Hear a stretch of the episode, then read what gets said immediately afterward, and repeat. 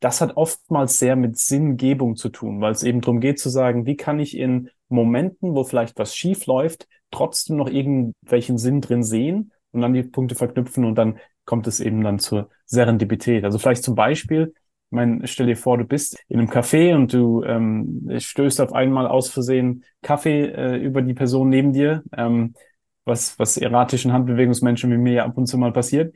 Und stell dir vor, du stößt es über die Person neben dir, Person guckt dich ganz böse an ähm, und ist ja dann quasi ein Unfall in dem Moment. Aber du hast das Gefühl, da könnte was sein. Weiß nicht genau, was es ist, aber da könnte was sein. Und jetzt hast du ja ein paar Möglichkeiten. Eine Möglichkeit ist, du sagst Entschuldigung, gehst raus und überlegst dir, ah, was hätte passieren können, hätte ich mit der Person gesprochen. Andere Option ist, du startest die Konversation und es wird die Liebe deines Lebens oder deine Mitgründerin oder äh, was anderes. Und der Punkt eben ist, wie gehe ich mit solchen Situationen, wo was schief gelaufen ist, um und mache damit was.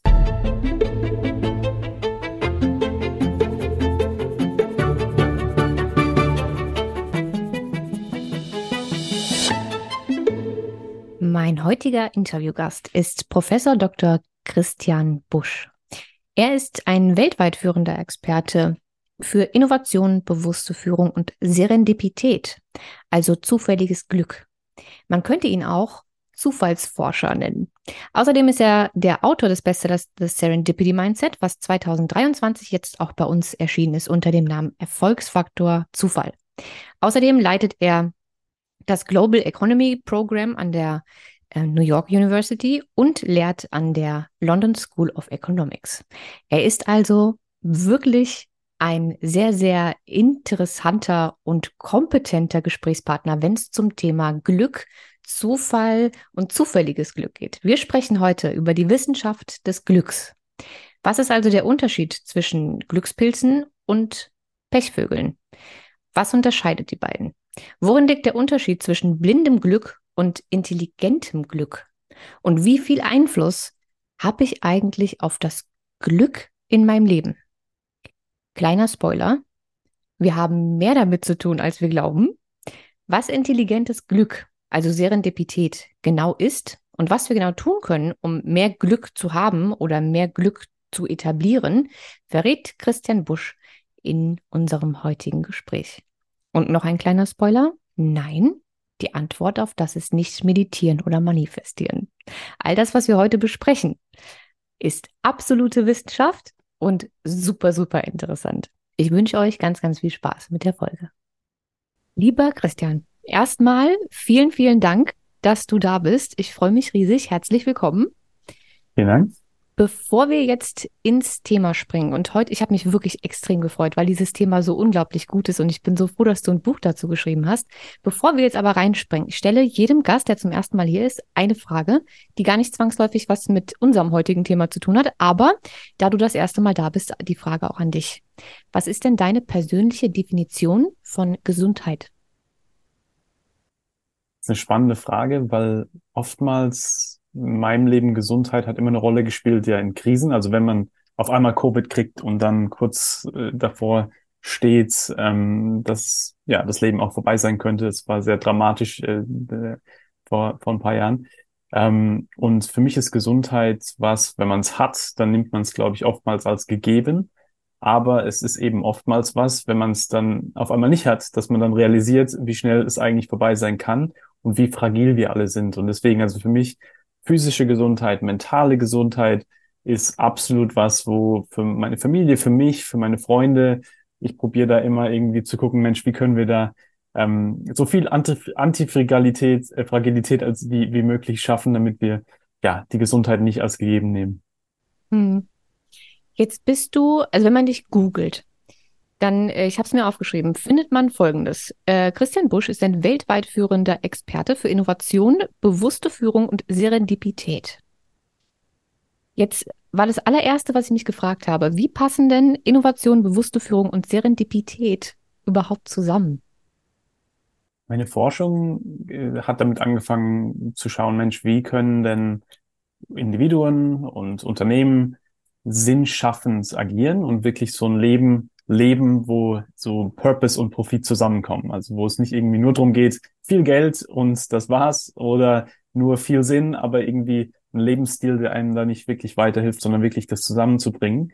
Und was ich spannend fand, war in der Forschung vor allem und auch in meinem Leben vorher als Unternehmer, war, dass die spannendsten, inspirierendsten Leute, die so zielgerichtet sind, die zielführend sind, die sinngebende Sachen machen, dass die oftmals auch Serendipität haben, dass die oftmals extrem gut sind darin, dieses aktive Glück zu kultivieren. Und deswegen, da ist halt die spannende Frage, die ich mir dann vor ein paar Jahren gestellt habe. Gibt es da so ein wissenschaftliches Framework dahinter, wie man diese Serendipität, dieses aktive Glück kultivieren kann und was wir von denen eben lernen können? Und ähm, weil für mich, und das haben wir auch in unserem Vorgespräch ein bisschen drüber geredet, die Lebensfreude, die davon kommt, dass es Unerwartete nicht nur eine Bedrohung sein muss, nicht nur was sein muss, was irgendwie unsere Pläne zerstört, sondern auch potenziell was, wo eben die Liebe unseres Lebens kommt oder Innovation oder andere spannende Sachen. Das hat oftmals sehr mit Sinngebung zu tun, weil es eben darum geht zu sagen, wie kann ich in Momenten, wo vielleicht was schief läuft, trotzdem noch irgendwelchen Sinn drin sehen und dann die Punkte verknüpfen und dann kommt es eben dann zur Serendipität. Also vielleicht zum Beispiel, ich meine, stell dir vor, du bist in einem äh, du bist äh, in einem Café und du ähm, stößt auf einmal aus Versehen Kaffee äh, über die Person neben dir, ähm, was, was erratischen Handbewegungsmenschen wie mir ja ab und zu mal passiert. Und stell dir vor, du stößt es über die Person neben dir, Person guckt dich ganz böse an ähm, und ist ja dann quasi ein Unfall in dem Moment. Aber du hast so das Gefühl, da könnte was sein. Weiß nicht genau, was es ist, aber da könnte was sein. Und jetzt hast du ja ein paar Möglichkeiten. Eine Möglichkeit ist, du sagst Entschuldigung, gehst raus und überlegst dir, ah, was hätte passieren können, hätte ich mit der Person gesprochen. Andere Option ist, du startest die Konversation und es wird die Liebe deines Lebens oder deine Mitgründerin oder äh, was anderes. Und der Punkt eben ist, wie gehe ich mit solchen Situationen, wo was schief gelaufen ist, um und mache damit was. Das ist ein super, super spannendes Konzept, weil tatsächlich, ähm, ich hätte das jetzt tatsächlich nie Serendipität genannt oder glücklichen Zufall. Das ist ja die Übersetzung im Grunde genommen, die deutsche Definition davon. Ähm, und was ich ganz oft in meinen Podcasts oder überhaupt ähm, in meiner Arbeit sage, und ich, ich bin einfach ein sehr großer Freund vom Reflektieren. Also von auch in die Vergangenheit gucken, wie man mit ähm, auch negativen Situationen umgegangen ist. Wie kam man da wieder raus? Was hat man vielleicht davon gelernt? Also immer so ein bisschen das Gute im Schlechten zu suchen ähm, und dann zu gucken, was man damit machen kann. Auch in die Vergangenheit gedacht, damit man das auch irgendwie in seinem äh, in seinem Mindset für die Zukunft mit einbauen kann und das auch so eine gewisse Sicherheit gibt, so ein Gefühl von, egal was kommt, ich krieg das irgendwie hin, ich habe das in der Vergangenheit auch hingekriegt. Und selbst aus den schlechtesten Zeiten kann man irgendwas lernen oder irgendwas mitnehmen. Ähm, und im Grunde genommen hört sich das genauso an, nur eben ins aktuelle übertragen, in jede tägliche Situation, die wir so haben. Ähm, und wenn ich das richtig verstanden habe, und ich habe dein Buch tatsächlich, weil das jetzt so spontan geklappt hat, nur quer gelesen, ähm, aber es lässt sich ja tatsächlich mittlerweile auch wissenschaftlich nachweisen, dass wir sozusagen, korrigiere mich, wenn ich jetzt komplett alles falsch verstanden habe, was du geschrieben hast, aber unser Glück schon mit bewusst ähm, selbst beeinflussen können. Und du unterscheidest dabei zwischen blindem Glück, das wir nicht beeinflussen können, und intelligentem Glück, was ich übrigens eine ganz großartige Wortschöpfung finde. Intelligentes Glück finde ich ganz genial. Wo, wo ist denn der Unterschied? Ist ja oftmals so im Leben, genau, wenn wir über Glück nachdenken, dass es sich als was Passives ergibt, also Geburtslotterie oder so Sachen, da kann man nicht viel machen, passiert und dann kreiert es ja auch sehr viel soziale Ungleichheit und die Sachen, die einfach auch unfair im Leben sind, weil halt manche Leute einfach so mehr Glück halten als andere, ohne irgendwie was dafür getan zu haben. Und dann gibt's eben dieses intelligente, dieses aktive Glück, was Serendipität ist, wo es eben darum geht, wie kann ich mit dem Zufall umgehen? Was mache ich mit dem Zufall? Und äh, Beispiel vielleicht, äh, da gibt's so, äh, eines meiner Lieblingsbeispiele ist die Kartoffelwaschmaschine. Ja, wo vor ein paar Jahren ein Unternehmen hat Anrufe bekommen und die produzieren Waschmaschinen und so weiter. Und die haben Anrufe bekommen und äh, von Bauern und die Bauern haben denen gesagt, eure blöde Waschmaschine geht immer kaputt. Warum geht die Waschmaschine kaputt? ja, wir probieren unsere Kartoffeln drin zu waschen und es scheint irgendwie nicht zu klappen. Was würden wir normalerweise machen, wenn quasi jemand unseren, unserem Plan in die Quere kommt, dass ja eigentlich Kleider in unserer Waschmaschine gewaschen werden sollten? Wasch deine Kleider bloß nicht da drin. Was haben die gemacht? Genau das Gegenteil. Haben gesagt, okay, das ist unerwartet, aber gibt ja wahrscheinlich viele Bauern in der Welt, die ein ähnliches Problem haben. Also warum bauen wir nicht einen Schmutzfilter da rein? Und dann wird's halt eine Kartoffelwaschmaschine. Und so wurde die Kartoffelwaschmaschine eines der Produkte. Der Punkt hier ist, dass in solchen Situationen, wie gesagt, da ist irgendwas Zufälliges, aber die Frage ist, was machen wir damit? Und oftmals sehen wir es eben nicht. Deswegen ist es eben aktiv, deswegen ist es intelligent.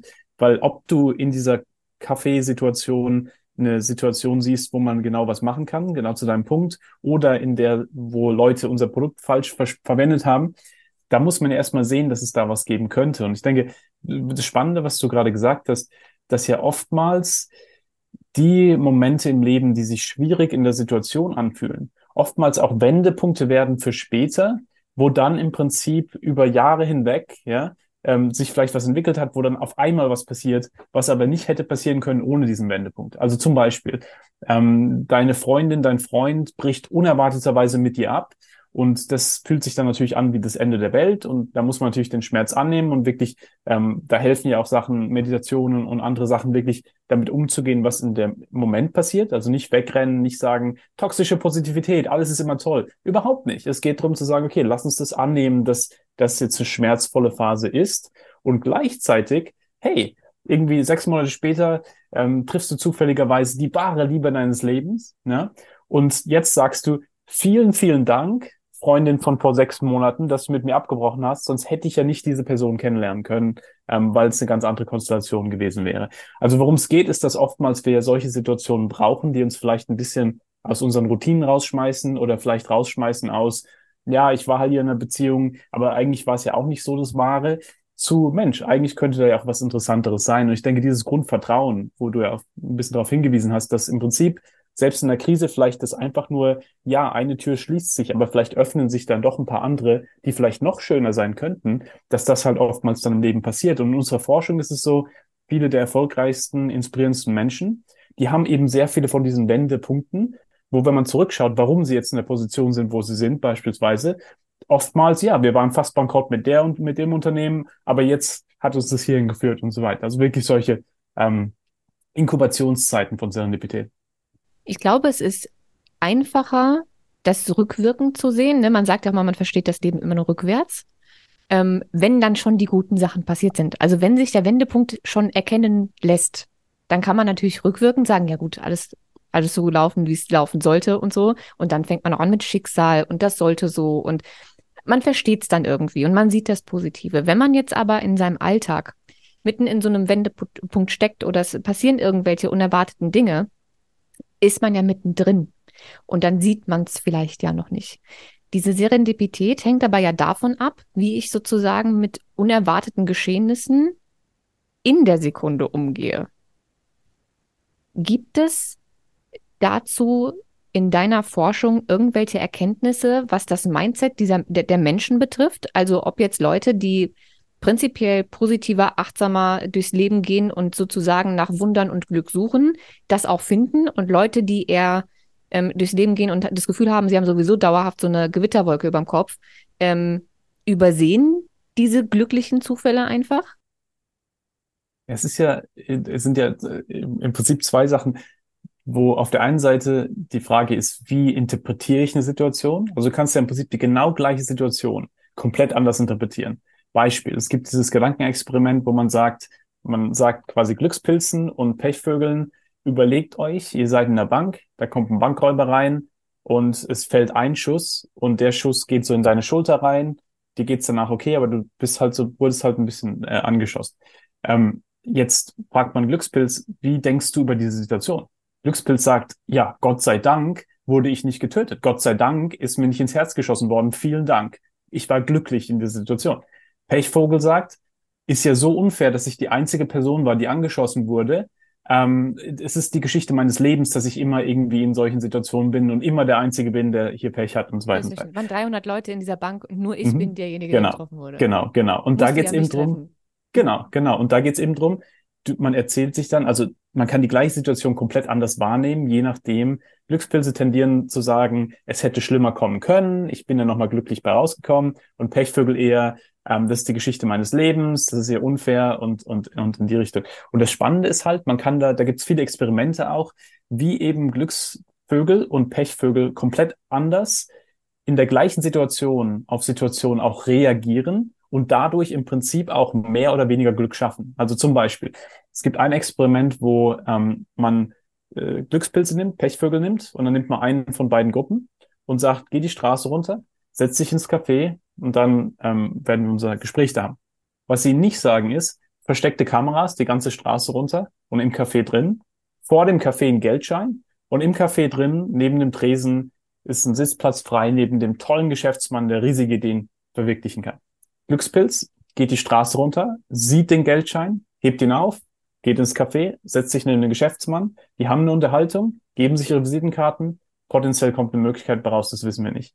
Pechvogel geht die Straße runter, tritt über den Geldschein drüber, sieht ihn nicht, geht ins Café rein, nimmt sich einen Kaffee, setzt sich neben den Geschäftsmann, ignoriert den Geschäftsmann, das war's.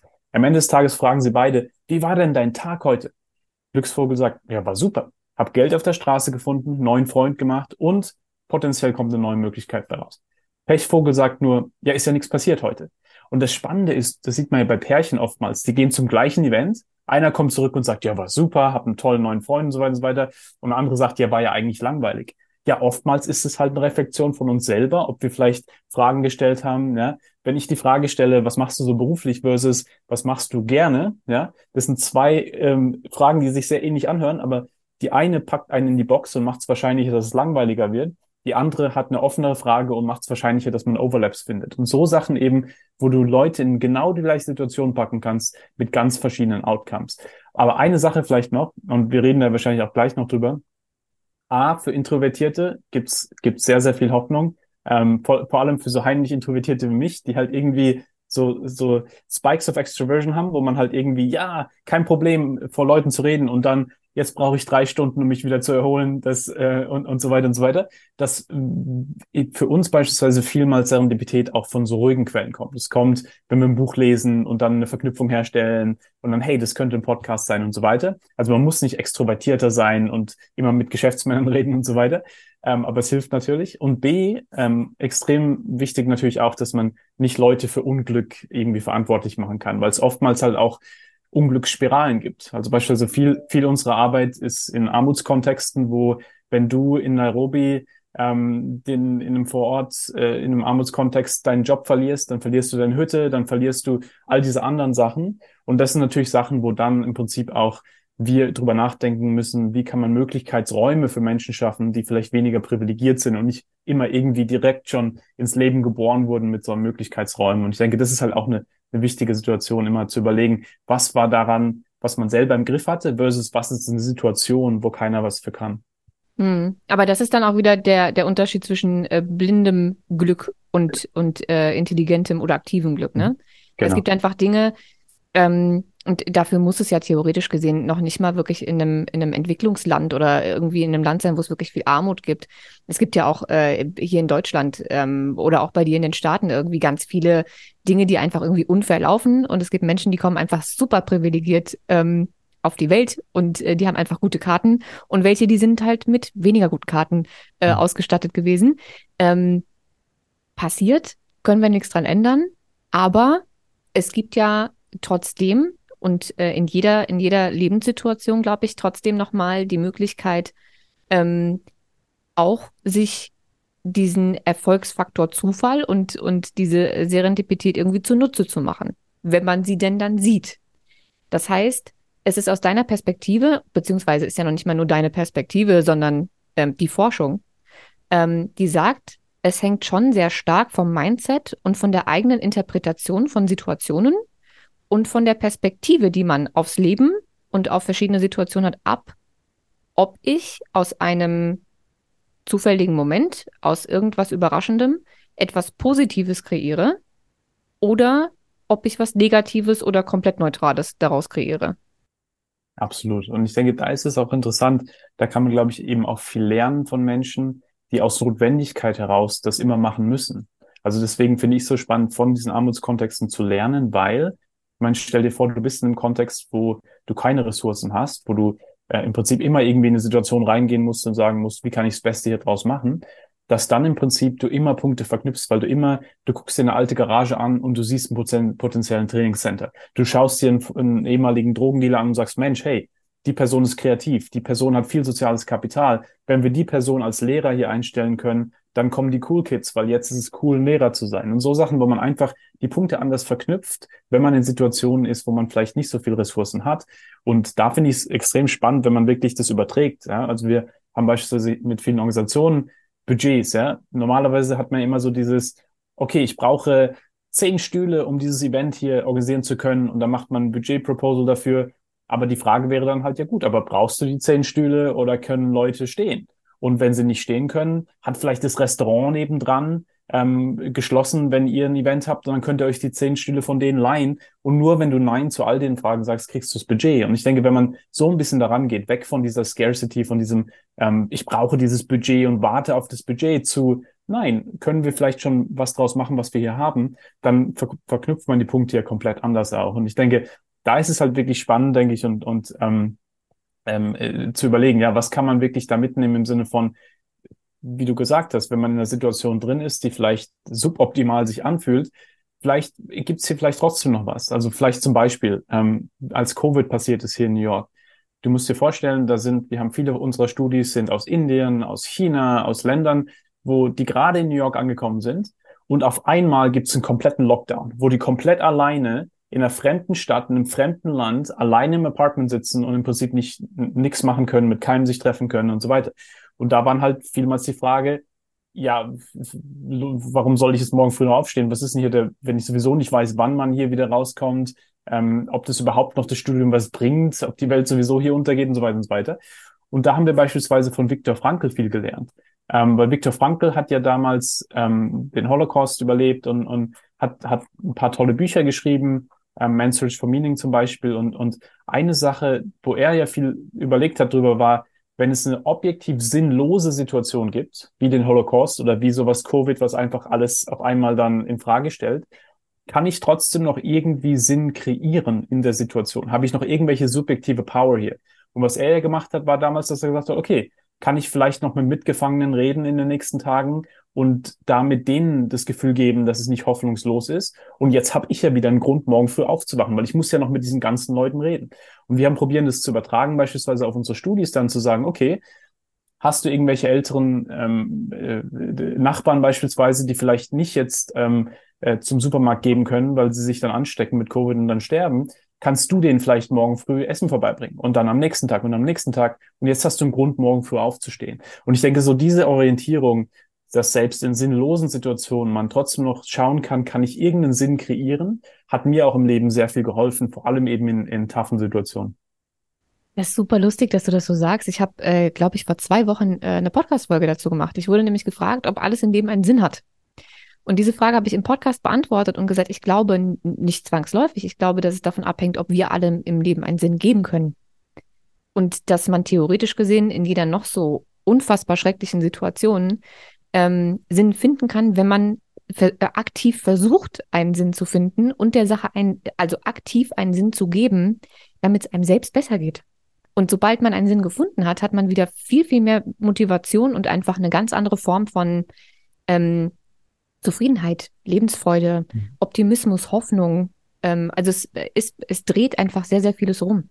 Mhm. Und so wie du das sagst, ist das so weit entfernt von, von dieser Serendipität nicht. Ne? Es ist eigentlich schon ähnlich, ähm, auch wenn das jetzt vielleicht kein, kein aktives Glück ist oder intelligentes Glück in Covid noch ähm, in seinem Lockdown irgendwie noch Sinn zu finden, ähm, weil vielleicht kommt da jetzt nicht irgendwie noch ein neues Unternehmen bei raus. Aber es macht die Situation natürlich angenehmer und aushaltbarer, wenn man etwas Sinnstiftendes tun kann in, in der Zeit. Was hat denn bisher deine Forschung und alles, was du für dich daraus gelernt hast, in deinem Leben für dich verändert? Und, und vielleicht auch ganz kurz zu, zu, zu dem Punkt, weil das Interessante ist ja auch, dass wenn die Studis dann mit Nachbarn beispielsweise ähm, sich auseinandersetzen und so weiter, da kommen dann tolle Freundschaften raus. Die würden wahrscheinlich jetzt in zehn Jahren sagen, es war so eine Serendipity, dass ich damals meinen Nachbarn hier kennengelernt habe, die mir meinen nächsten Job äh, auch da geholfen hat, weil sie gesagt hat, ja, du bist eine tolle, tolle Person. Also da kommt ja dann auch oftmals tolle Serendipität bei raus, wenn man eben solche Situationen ähm, irgendwie auch in Anführungsstrichen nutzt. Aber ähm, das, das, da, da wissen wir noch nicht, da haben wir noch keine Studie drüber gemacht, ob unsere Studis dann da vielleicht tolle Serendipität raus kreiert haben. Aber ähm, genau zu, also in meinem Leben, was, was ich wenn ich zurückschaue zu genau deinem Punkt, wenn man die P Punkte ähm, rückläufig verknüpft und dann schaut, was, was war denn eigentlich der Zufall? Also es war ja eine Verkettung von riesigen Zufällen in, in meinem Leben, wo ähm, alles von irgendwie Mitgründer von, von Unternehmen, es war alles irgendwie serendipitär zu der Liebe meines Lebens jetzt in Covid, wo wir uns ähm, zufälligerweise wieder getroffen haben. Äh, wir waren vorher schon lang, langfristige Freunde und haben aber dann realisiert, hey, wir könnten ja auch eigentlich äh, hier toll für eine Beziehung sein und äh, haben jetzt eine 18-monatige Tochter, die auch ähm, ähm, äh, äh, ja dabei im Prinzip ein, eine Produkt klingt komisch, nee, eine, eine Sache, die dabei rausgekommen ist, ähm, aus, die, aus dieser schönen Beziehung. Also deswegen ähm, ist schon was, wo deswegen macht mir das so Spaß, das Thema, dass es in unserer Wissenschaft sich zeigt, dass eben viele Leute äh, im Prinzip Serendipität kultivieren, die dann auch eben sehr viel Lebensfreude daraus ziehen und sehr viel ähm, Erfolg im Prinzip daraus ziehen, aber eben auch in meinem eigenen Leben, wo ich das selber gesehen habe, dass wenn man ein paar Sachen einfach anders macht, also wenn man Fragen einfach mal anders stellt, offener stellt, wenn man ähm, Sachen wie Haken nutzt, also können wir gerne gleich noch drüber reden, ähm, so Sachen, dass das Leben sich dann einfach auch sinngebender anfühlt und dass eben dann Serendipität überall passiert und dass dann eben die, der, ähm, die Herausforderung eher darin besteht, wie hat man nicht zu viel Serendipität, dass man nicht irgendwie abgelenkt wird, weil man im Prinzip so viel davon hat. Und da bin ich ein riesiger Fan auch von Filtern und zu sagen, okay, ähm, was ist denn was, was mir im Prinzip sagt zurzeit, das ist Serendipität, die ich auch wirklich verwirklichen möchte, versus das ist potenzielle Serendipität, die ich nicht möchte. Also beispielsweise, wenn du in, einem, in diesem Café-Situation bist und ähm, du siehst quasi, da könnte eine Beziehung mit der Person potenziell am Horizont sein, aber du siehst nach zwei Sätzen, die hat vielleicht nicht die gleichen Werte wie ich oder da ist vielleicht irgendwas, was, wo sowieso nichts werden könnte, dann kann man ja auch direkt weitergehen. Dann weiß man, dass Serendipität hätte passieren können, aber es ist nicht passiert, weil man es einfach auch nicht wollte. Und ich denke, das ist halt immer spannend, wenn man sich über Werte be bewusst wird, wenn man sich ähm, über solche Sachen bewusst wird, die im Prinzip auch uns so ein reiferes Bauchgefühl geben, dass dann im Prinzip oftmals wir auch vielleicht gegen Serendipität entscheiden, ähm, weil es vielleicht in dem Moment auch nicht, nicht ganz hilft. Ja, ich, ich glaube, es ist tatsächlich, wenn man ähm, merkt, was einem für viele Möglichkeiten offenstehen, durch eben irgendwelche glücklichen Zufälle, die sich einfach häufen, ähm, da noch gut auszuwählen und nicht irgendwie zu allem dann erstmal Ja zu sagen, ist, glaube ich, nochmal eine ganz andere Herausforderung. Ähm, wahrscheinlich aber eher für die Minderheit der Menschen, weil ich habe vorhin tatsächlich ähm, in Vorbereitung auf das Interview auch nochmal eine Umfrage ähm, auf Instagram gemacht, wie viele von meinen ähm, Abonnenten sich als Glückspilz bezeichnen würden und wie viele als Pechvogel. Ähm, und es waren am Ende tatsächlich mehr Pechvögel.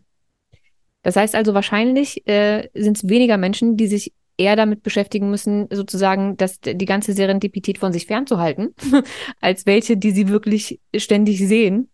Ähm, Jetzt kann man ja, wenn, also, äh, nee, erstmal frage ich was anderes, weil ähm, diese ganze Serendipität und das Glück, was damit einhergehen kann, äh, könnte man jetzt in unserer ganzen, ähm, nennen wir es mal, seit neuestem doch sehr spirituell angehauchten Positivitätsbubble ähm, auch als manifestieren wahrnehmen. Jetzt bin ich nicht der allergrößte Freund von sich Dinge manifestieren und ich denke lang genug dran und denke ganz oft positiv und dann passiert das wirklich. Aber ich glaube, das kann von außen so wirken. Wenn also diese Glückspilze durch die Gegend laufen und sie sehen diesen, äh, weiß ich nicht, 50-Dollar-Schein auf dem Boden äh, auf dem Weg in das Café und sie unterhalten sich mit dem Geschäftsmann und so, das sind doch dann die Leute, bei denen gesagt wird, also dir äh, fliegt aber auch alles einfach direkt vor die Füße ähm, und du hast immer so ein Glück und du manifestierst dir das alles. Jetzt lässt sich aber das ja mit der Forschung theoretisch gesehen, nee, nicht nur theoretisch gesehen, eigentlich beweist doch deine Forschung, dass das kein Voodoo-Spiritualitätszauber, wir manifestieren und sitzen im Kreis und meditieren alle, Zauber ist, sondern dass das tatsächlich einfach ein Akt der, der Wahrnehmung und Chancenergreifen ist. Also rein mh, trocken, wissenschaftlich nachvollziehbar. Und ich denke, da wird es genau gerade spannend, weil, also genau, ich bin da auch komplett mit dir, äh, dass im Prinzip dieses, hey, ich stelle mir einfach nur was vor und dann passiert's. Ich denke, das ist ja oftmals, nein, das Leben kann hart sein, da gibt's viele Barrieren, ähm, und wir müssen das natürlich auch auf dem Radar haben. Und da ist ja Viktor Frankl so spannend, dass er im Prinzip sagt, wir müssen rationale Optimisten sein. Wir können nicht nur irgendwie da ideologisch sagen, alles wird immer toll, weil dann, das, das, das führt ja dann zwangsläufig zu äh, diese, diese, ähm, un, dass man im Prinzip sieht, dass vielleicht doch nicht alles immer im Leben ähm, ganz, ganz einfach ist. Aber zu genau deinem Punkt, was ja spannend ist, ist, dass wenn man sich überlegt, was passiert denn, wenn man probiert, sich zu überlegen, ähm, wo man hin möchte, was man gerne machen möchte und so weiter. Es sind ja drei Sachen, die da passieren. A, genau die Aufmerksamkeit. Worauf richtet man seine Auf oder ihre Aufmerksamkeit?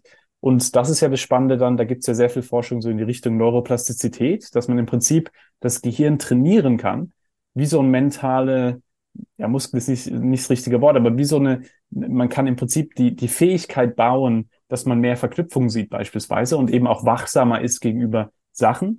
Ähm, vielleicht ein, ein Beispiel. Also ein, eine Sache ist natürlich, wenn man die Augen offen hält, dann sieht man auch das Geld auf der Straße. Ja, oder man sieht, wenn man vielleicht mal einen anderen Weg auf, zu, zur Arbeit nimmt und hält die Augen mal offen, dann sieht man vielleicht im Buchladen ein Buch, wo man denkt, ach Mensch, hey, das könnte meine nächste Podcast-Sendung sein oder so. Da ist eben im Prinzip, wenn man die Augen öffnet, äh, zu dem positiv Unerwarteten macht es wahrscheinlicher, dass man sieht.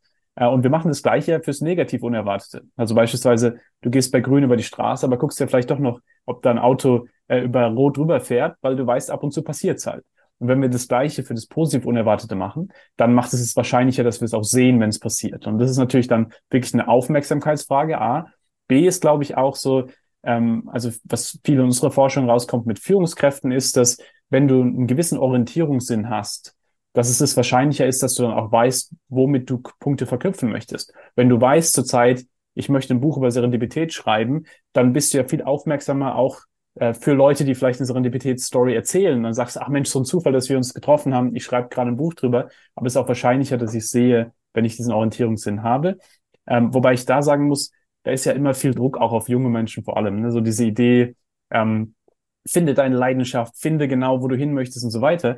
Und ich habe es da immer spannend gefunden, einfach zu überlegen, finde deine Neugierde, finde was, wo, wo du gerade ein Interesse hast, weil dann wird es wahrscheinlicher, dass du dich auch mit Leuten umgibst, die in der Richtung was machen möchten und dann kannst du eben auch Haken setzen. Und das wäre der letzte Punkt, den ich da interessant finde, dass es dann eben spezifische Strategien gibt, wenn du eine gewisse Aufmerksamkeit hast, was du gerade machen möchtest, wo du hin möchtest, kannst du dann eben auch gezielt ein paar Haken setzen.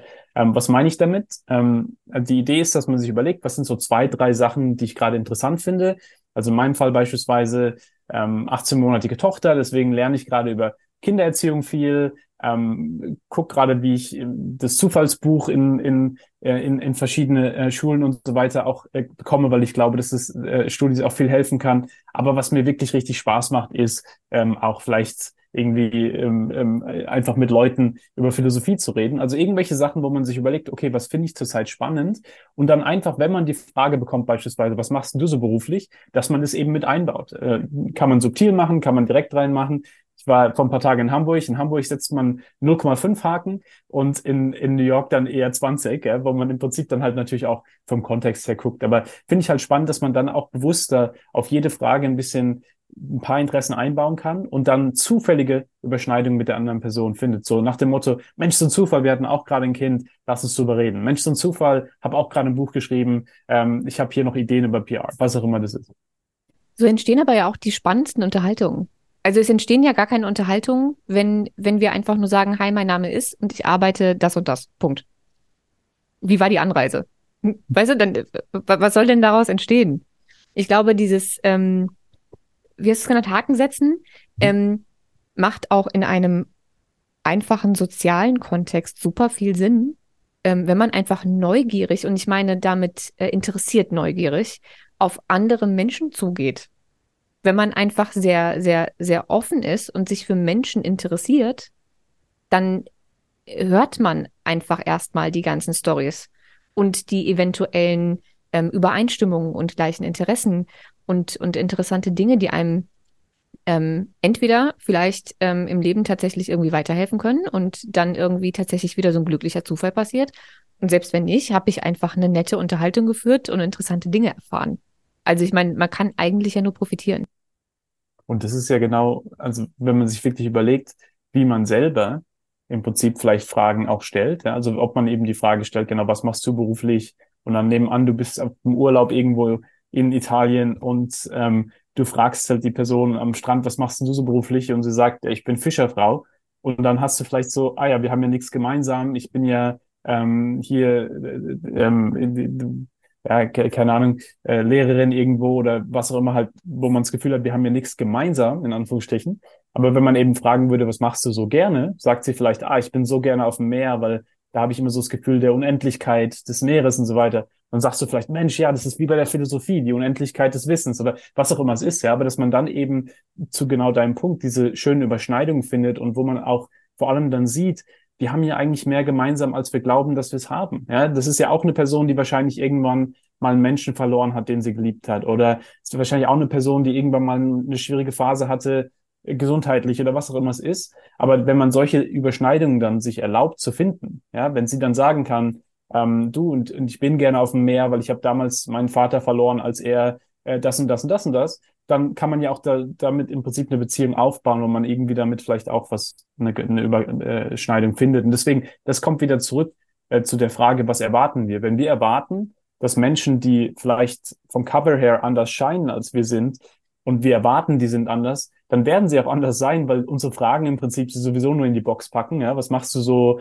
Ähm, ah, okay, ähm, wie ist das Wetter? Und dann im Prinzip, da ist ja dann nichts, was dein, deine Annahmen auch verändert. Versus wenn du ihnen die Möglichkeit gibst, dass sie ein paar Haken setzen können, dass man dann eben diese schönen Überschneidungen findet. Und ich glaube, dann hat man eben auch in einer Welt, die so polarisiert ist, auch ein bisschen mehr so, hey, die anderen sind ja gar nicht so anders, wie ich bin, weil im Endeffekt müssen wir ihnen halt nur mal erlauben, ein bisschen so diese ähm, ähm, Überschneidungen zu finden. Das ist alles extrem spannend, vor allen Dingen deshalb, weil es alles unterm Strich von uns selbst abhängt. Also komplett alles. Ob ich jetzt, wie ich durchs Leben gehe, wie viel Glück ich habe, wie viel Pech ich habe, äh, zumindest in eigener Wahrnehmung, ähm, und auch wie, wie ich ähm, auf Menschen zugehe, ne? was ich von Menschen denke, wie, wie so eine Unterhaltung wird und so weiter und so fort, hängt sehr, sehr viel davon ab, wie wir ähm, mit, mit der Situation umgehen, wie wir unsere, wie wir die Fragen stellen, wie wir, wie verschlossen wir selbst sind oder wie offen und interessiert wir sind. Ähm, das heißt, wenn, wenn ich das jetzt so zusammenfassen müsste, dann hat dieses ähm, intelligente Glück, diese Serendipität, mh, ja schon einen enormen Einfluss auf unser, also wenn wir sie sehr viel also haben und erleben, ähm, hat das schon sehr, sehr positiven Einfluss auf unser Leben, ähm, sowohl beruflich als auch privat, ähm, auf unsere Zufriedenheit. Ne? Es kann unheimlich viel mit uns machen. Es hängt aber von uns und unserer Einstellung zum Leben, unserer Interpretation, unserer Perspektive ab. Wenn ich mich jetzt selbst als absoluten Pechvogel ähm, empfinde. Und ich weiß, dass jetzt ganz, ganz viele Pechvögel zuhören. Wie werde ich denn jetzt zum Glückspilz? Abgesehen vom Haken setzen. Das war ja ein Tipp, den man schon mal machen kann. Ne? Anders auf Menschen zugehen, anders in Unterhaltungen finden. Aber was kann ich noch machen, um mein, mein, mein Pechvogel-Mindset irgendwie so zu shiften, dass ich vielleicht ein bisschen mehr glückliche Zufälle erlebe? Genau, es geht wirklich darum, kleine Schritte zu machen. Es geht nicht darum zu sagen, jetzt wird mein komplettes Leben direkt verändert und alles wird anders sein. Überhaupt nicht. Es geht darum, genau, ein paar, ein paar Haken zu setzen, Fragen anders zu fragen, ähm, ein bisschen offenere Fragen zu stellen. Vor allem auch eine Sache, die ich extrem spannend finde, ist, meine Frau macht das richtig klasse. Ähm, die ist, hat konstant Serendipität. Sie ist nicht immer die optimistischste oder nicht immer jemand, der sagen würde, ja, alles ist immer toll, ja, aber sie hat unglaublich viel Serendipität. Warum? Weil sie extrem gut ist, Punkte zu verknüpfen. Die würde mit dir reden und würde sagen, ach Isabel, du hast mir gerade gesagt, Mensch, dass du eine neue Sendung über Klima machen möchtest. Ich habe gestern jemanden getroffen, der Klima macht. Ich stelle euch einfach mal vor. Oder ich habe vorgestern in der Zeitung gelesen, was über Klima, schicke ich dir einfach mal den Link.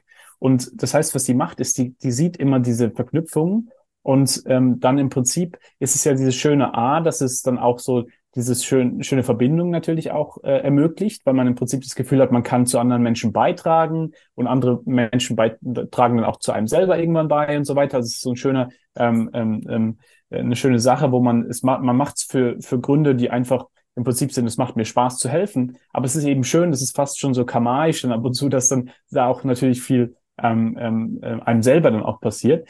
Aber gleichzeitig ähm, denke ich auch, das kann man sich eben auch trainieren. Beispielsweise ähm, in den nächsten zehn Konversationen, wenn man als Pechvogel einfach mal sagt, hey, kann ich in jeder Konversation einfach mal, anstatt irgendwie drauf, ähm, irgendwie nur Ideen zurückzupushen oder kritisch zu sein, dass man einfach mal sagt, kann ich hier eine Sache beitragen? Kann ich hier eine Idee mit reinbringen, die auf der Idee aufbaut? Oder kann ich eine Vorstellung zu einer anderen Person machen, die vielleicht hier helfen könnte?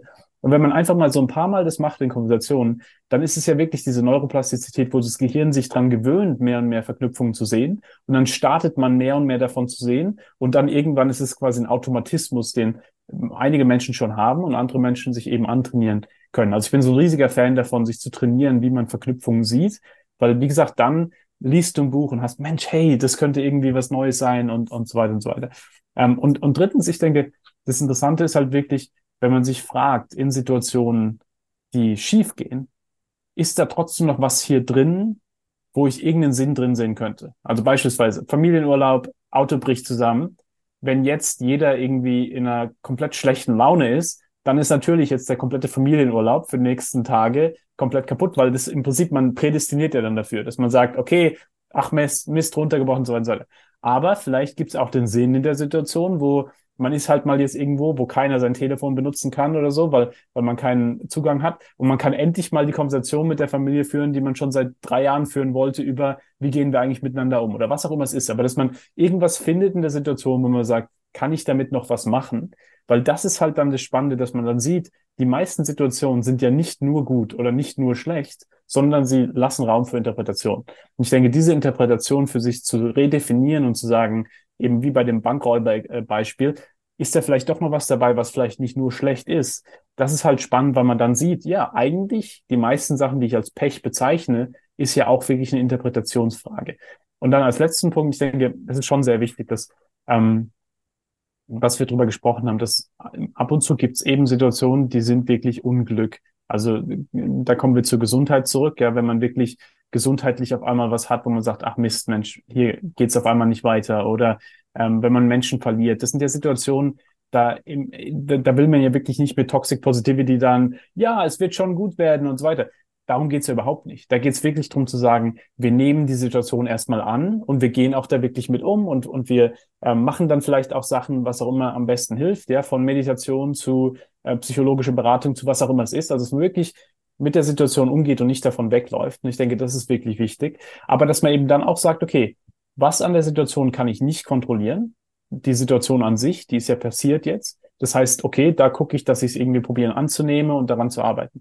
Aber dann als nächster Schritt, was kann ich denn jetzt hier kontrollieren? Was ist denn hier in meiner eigenen, in, in meiner eigenen Handlungsfähigkeit, die ich noch machen kann? Und darin liegt dann eben oftmals die Serendipität zu sagen, kann ich damit noch was machen?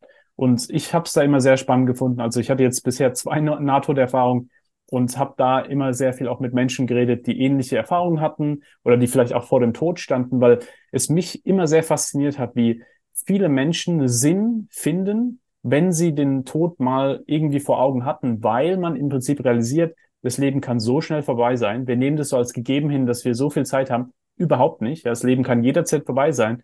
Und sich daran zu erinnern und zu sagen, okay, was sind denn die Sachen, die ich bereuen würde, wenn ich sie jetzt nicht machen würde? Ich denke, das habe ich unglaublich als spannend empfunden für mich selber, ähm, weil man oftmals ja, wenn man aufs Leben zurückschaut, ja, und irgendwie überlegt, wann hätte denn Serendipität passieren können, aber es ist nicht passiert, weil ich mich selber zurückgehalten habe. Beispielsweise, du bist in einem Meeting, hast eine unerwartete tolle Idee gehabt, aber hast sie nicht ins Meeting reingebracht, weil du äh, Angst vor Zurückweisung oder Imposter-Syndrom und was auch immer und gehst dann raus und denkst dir, ah, ich wünschte, ich hätte es mit reingebracht. Oder auf einer Konferenz rennst in diese tolle Speakerin rein, aber sprichst trotzdem nicht mit ihr, weil du irgendwie dann doch wieder Angst vor Zurückweisung und so weiter.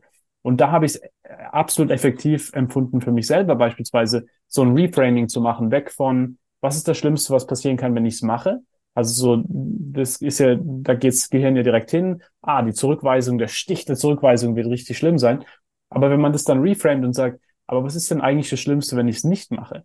Und dann sieht man, das ist eigentlich viel schlimmer, dieses Bereuen. Und das ist halt, glaube ich, wenn man, wenn man mal gesehen hat, wie schnell das Leben vorbei sein kann, dann sieht man eben auch, ich bereue eigentlich oftmals die Sachen, die ich nicht gemacht habe.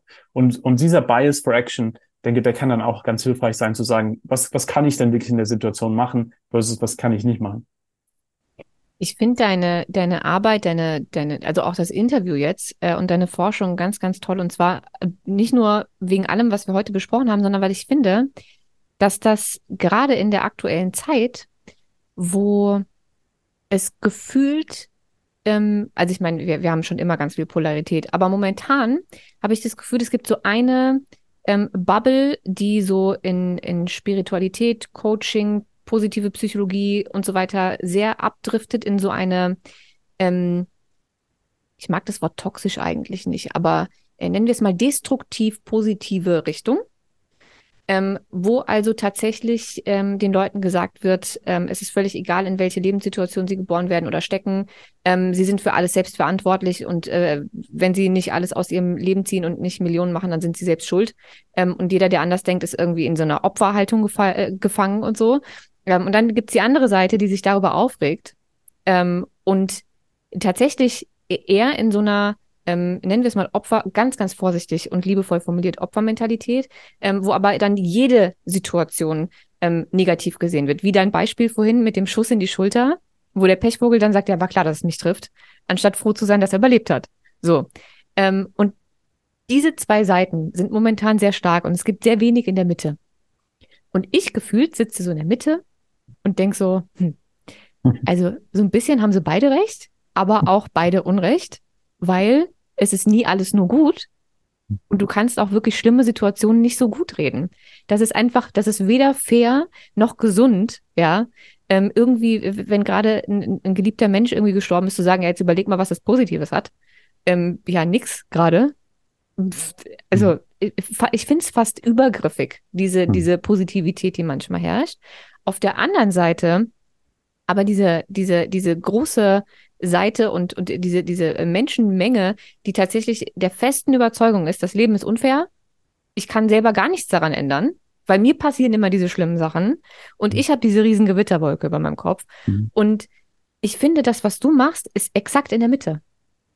Es ist, exakt, es ist A, Wissenschaft, B, ist es genau in der Mitte und sagt, ja, es gibt diese, dieses blinde Glück, und somit auch die, einfach andere Voraussetzungen für verschiedene Menschen. Es gibt Menschen, die sind einfach in absoluter Armut und unfassbar, entschuldigt bitte die Wortwahl, beschissenen Verhältnissen geboren. Und die haben nun mal andere Grundvoraussetzungen als jemand, der ähm, superreich in der Villa mit allem, was er braucht, geboren wurde. Da kannst du mit Eigenverantwortung ähm, und, und Opfer oder nicht Opfer-Mindset auch nichts dran ändern. Es ist nun mal so. Ähm, es gibt dieses blinde Glück und es gibt aber auch, und da kommen wir zu dem Teil, den man verändern kann, ähm, dieses intelligente Glück. Und das haben wir nun mal selbst in der Hand. Das heißt, ich finde, das ist die perfekte Mitte von allem, was momentan so passiert. Und das auch noch wissenschaftlich untermalt. Also ganz, ganz grandiose Arbeit. Vielen Dank. Und ich denke, da ist wirklich, ich meine, philosophisch gesehen ja auch sehr viel von, von Viktor Frankl ähm, inspiriert, weil, weil er ja wirklich genau das, was du gerade so schön beschrieben hast, sich damals genau damit auseinandergesetzt hat, zu sagen, wenn du idealistisch, optimistisch und positiv bist, das ist, das ist schön am Anfang. Das ist schön, wenn du naiv am Anfang quasi in die Welt gehst und davon ausgehst, dass alles immer schön ist. Aber dann passiert das wirkliche Leben und du realisierst, das wirkliche Leben ist nicht so. Das wirkliche Leben ist nicht nur, ich manifestiere was und dann passiert es immer genau und so weiter und so weiter, sondern es hilft mir, wenn ich ein bisschen optimistisch bin, aber dann passiert das wirkliche Leben. Und daraus, aus dieser These und Antithese, dann kommt diese Synthese, wo man sagt, hey, sei rational optimistisch. Und ich denke, genau darum geht's auch, dass man eben dann von beiden Seiten sagt, okay, ihr habt ja genau beide Seiten auch was, ja. Auf der Seite der positiven Psychologie und so weiter. Ja, man kann einige Sachen im Leben auch beeinflussen, aber auf der anderen Seite wird man eben auch oftmals in Situationen geboren, wo man eben sich nicht aussuchen kann und dann im Prinzip, was kann man daraus machen? Und da denke ich, philosophisch gesehen finde ich es auch unglaublich spannend, so diese Idee, wie kann man eben von beiden Seiten lernen und dann im Prinzip sagen, okay, vielleicht ist da was, was, was, was, wo, wo wir auch so einen Common Denominator finden. Und da ist, also ich bin, da immer unglaublich inspiriert worden von Goethe. Ähm, also ich würde ähm, meiner philosophischen Ader da nicht ähm, ähm, Genüge tun, wenn ich, wenn ich den nicht erwähnen würde. Ähm, ich bin in Heidelberg aufgewachsen, wo wir so einen Philosophenweg haben. Und der hat immer gesagt, ähm, oder hat ab und zu mal äh, gesagt, nach dem Motto, wenn, wenn du jemanden nimmst, wie er ist, dann machst du ihn schlechter, aber wenn du nimmst, wie er sein könnte, dann erlaubst du ihm, dahin zu kommen. Und darum geht es bei der Serendipität. Es geht um Potenzialität. Es geht zu sagen, hier könnte was sein, hier könnte mehr sein, als du direkt siehst, aber dafür musst du es halt sehen. Und ich denke, das ist halt das, was wir in unserer eigenen Kraft haben, zu sagen, ich sehe ein bisschen mehr in der Situation. Wenn der Kaffee umfällt, sehe ich, dass es nicht nur jetzt der Kaffee auf dem Kleid ist, sondern auch vielleicht eine Ausrede mit der Person zu reden. Ähm, wenn mich ein Bauer anruft und sagt, deine Kartoffelmaschine, äh, deine Maschine müsste eigentlich für Kartoffeln sein, kann ich darin auch eine Möglichkeit sehen. Und ich denke, das ist das Spannende dann, wenn man da sich ein bisschen dran gewöhnt, zu sagen, okay, jede Situation ist nicht schwarz oder weiß. Es ist nicht nur ähm, schlecht oder gut, sondern kann ich da noch was drin finden? Ich denke, das ist dann was, genau, da kommt man da weg von irgendwie entweder toxisch positiv oder ich bin komplett ein Opfer zu, hey, ja, manchmal gibt es schlechte Situationen, aber was mache ich mit der Situation? Ich glaube, es ist auch der tatsächlich einzige gesunde Weg, damit so umzugehen. Also das, was negativ ist und den ganzen Schmerz und, und das, was, was, was in einem vorgeht, in wirklich ähm, schlechten, schwierigen Situationen, nicht so zu negieren, und, und irgendwie zu unterdrücken und, und mit irgendwelchen positiven Gedanken platt zu machen, damit das jetzt einfach aufhört und äh, krampfhaft was Positives zu finden, mhm. sondern erstmal die Situation so wie sie ist zu akzeptieren und sie gerne auch mal einfach scheiße zu finden mhm. ähm, und von mir aus zu trauern und, und sich aufzuregen ähm, für eine gewisse Zeit und dem einfach Raum zu geben und aber gleichzeitig, es ist kein Entweder-Oder, es ist ein gleichzeitig, mhm. die Augen offen zu halten nach was kann ich daraus jetzt lernen? Was hat das vielleicht mhm. Gutes? Was hat das für einen Sinn? Kann ich der Sache einen Sinn geben? Mhm. Also es sind ja Dinge, die gleichzeitig passieren können, damit beides, äh, beides Raum hat und beides mhm. sein darf. Ich glaube, mhm. das ist genau das, was ich vorhin meinte mit, das ist so die Mitte. Mhm. Es darf einfach beides sein, es ist beides richtig und man kann auch Sachen ganz, ganz schlimm finden und unheimlichen Schmerz haben, den erstmal akzeptieren und dann trotzdem nach noch was Sinnstiften suchen. Und das ist ja was Spannendes. Also da gibt es ja tolle Arbeit jetzt auch so in der Richtung Paradox. Also so diese Idee, dass es nicht entweder oder sein muss, sondern dass es beides sein kann. Und ich denke, das ist ja das Spannende, was wir, wir probieren ja als Menschen oftmals zu simplifizieren und zu sagen, es ist entweder das oder das. Es ist eine gute Person oder eine schlechte Person. Es ist das oder das. Ja, aber eine gute Person kann auch schlecht sein, eine schlechte Person kann auch gut sein. Eine Situation kann schlecht sein, aber sie kann auch gleichzeitig gut sein. Ähm, je nachdem, wann du sie dir anschaust und wie du sie dir anschaust. Und das ist ja das Spannende, ähm, was ich bei der Serendipität auch so spannend finde, wenn man sich das als Prozess anschaut, also nicht nur, es ist ein Event, was jetzt passiert, sondern es ist ein Prozess, wo vielleicht was Zufälliges passiert, aber dann, je nachdem, was du damit machst, nach einiger Zeit siehst du die Situation aus einem komplett anderen Licht, einer komplett anderen Perspektive, weil jetzt nochmal was anderes passiert ist, weil du was gemacht hast. Das ist halt das Spannende, ja, dass man dann eben sieht, alles ist relativ und alles kommt darauf an, wie ich es interpretiere und eben dann auch, was man damit gemacht hat. Und ich finde es immer ganz spannend, ne?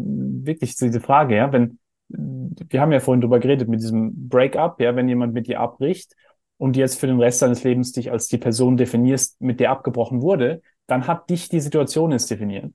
Aber wenn du sagst, ja gut, kann ich jetzt irgendwie die, die Situation auch ein bisschen mitdefinieren, kann ich jetzt vielleicht wieder mich in eine andere Beziehung einlassen, dann irgendwie nach ein paar Jahren ist es dann so, dass, dass der, der Moment vorher passieren musste und du hast ihn jetzt definiert für dich selber. Und ich denke, das ist halt so das Spannende dann, genau diese, dass man dann, da haben wir ja vorhin drüber geredet, ein bisschen mehr Lebensfreude wieder zurückkriegt, weil man eben in einer Welt, wo so viel Unerwartetes immer passiert. Ich bin ja auch so aufgewachsen. Ich liebe Planung, ich liebe äh, und, und, und mir wurde ja auch mal eingebläut, mach deinen Plan, mach deine Strategie und so weiter und so weiter. Aber dann passiert ja das wirkliche Leben und da ist halt alles irgendwie ähm, sehr oft mit Zufall und Unerwartetem. Und da ist ja dann die Frage eben auch vor allem für unsere Kids beispielsweise. Ich denke da sehr viel auch über Kids nach, weil wenn du in einer, wenn du als Kind in so einer Welt aufwächst, wo du im Prinzip wenige Anker hast, wo alles sich immer ändert, wo so viele Bedrohungen überall sind, dass man dann so ein bisschen auch wieder hingeht zu sagen, okay, aber es ist ja auch ein paar Sachen, die daraus schön sein können.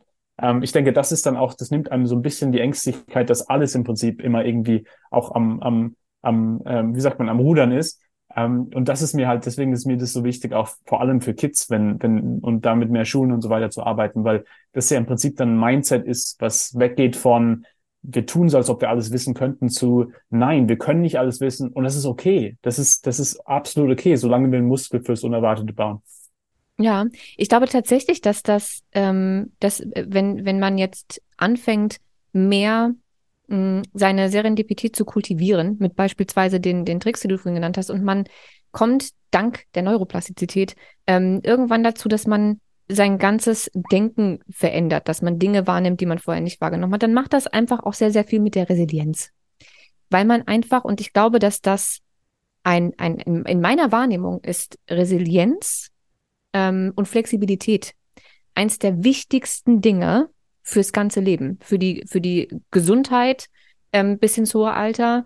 Weil, äh, ich meine, im Grunde genommen, ähm, wenn du mit unerwarteten Dingen nicht gut umgehen kannst, oder du nur das Negative siehst, dann wirst du in deinem Leben mehr Stress empfinden als andere. Und du wirst unglücklicher sein als andere. Und du wirst jedes Mal, wenn es neue Herausforderungen gibt, mehr Angst haben und mehr Erwartungsangst als andere. Das alles wirkt sich ja nicht nur auf die Psyche aus, sondern auch aufs Nervensystem, damit auch aufs Immunsystem etc. etc. etc. Das heißt also, ich glaube, dass der Effekt, den man damit hat, wenn man sich damit beschäftigt und wenn man ein bisschen an sich arbeitet und versucht, das irgendwie ein bisschen zu kultivieren, viel, viel größer ist, ähm, als man auf den ersten Moment denkt. Und deswegen, deswegen glaube ich, dass, ähm, dass diese Folge hoffentlich ähm, unheimlich viel ähm, in die Wege leitet, inspiriert, vielleicht den einen oder anderen, vielleicht haben wir jetzt den einen, oder anderen Dot hinterlassen, den man dann am Ende verbinden kann. Und wenn ich dich richtig verstanden habe, möchtest du in Zukunft auch irgendwie viel mit, mit, mit Schulen arbeiten. Sollte jetzt also irgendwo eine Schulleitung sitzen oder mehrere Schulleitungen oder Lehrer oder was auch immer, ähm, dann meldet euch gerne bei Christian. Ich ähm, werde die ähm, Instagram, sein Instagram-Profil ähm, auf jeden Fall in den Show Notes ähm, notieren, weil vielleicht, wenn der Zufall so will, ähm, meldet sich ja jetzt der ein oder andere und da kann was draus entstehen. Würde ich mich sehr freuen, ähm, dich da auch irgendwie ein bisschen unterstützen zu können, weil ich glaube, das ist in Schulen sehr, sehr gut aufgehoben, das Thema. Ja, vielen Dank. Klingt super. Und vielen Dank auch fürs tolle Gespräch. Hat mich sehr gefreut. Vielen, vielen Dank, dass du da warst. Ich stelle am Ende immer noch exakt zwei kurze Fragen. Nummer eins, und ich kann mir die Antwort fast denken, ehrlich gesagt jetzt, ähm, ein Buch, das deiner Meinung nach jeder gelesen haben sollte. Auch nebst deinem, logischerweise. Viktor Frankls äh, Trotzdem Ja zum Leben sein. Und die zweite Frage, die ich immer stelle, ich bin heute sehr schlecht vorbereitet. Normalerweise habe ich so einen Buzzer, so einen roten. Aber stell dir vor, ich hätte diesen roten Buzzer in meiner Hand. Und wenn ich den jetzt drücke, dann kann dich die komplette Welt hören. Egal, wo der Mensch gerade ist, er hört dich, die ganze Welt. Und du könntest eine Sache loswerden, die du der ganzen Menschheit mitteilen möchtest. Was wäre das?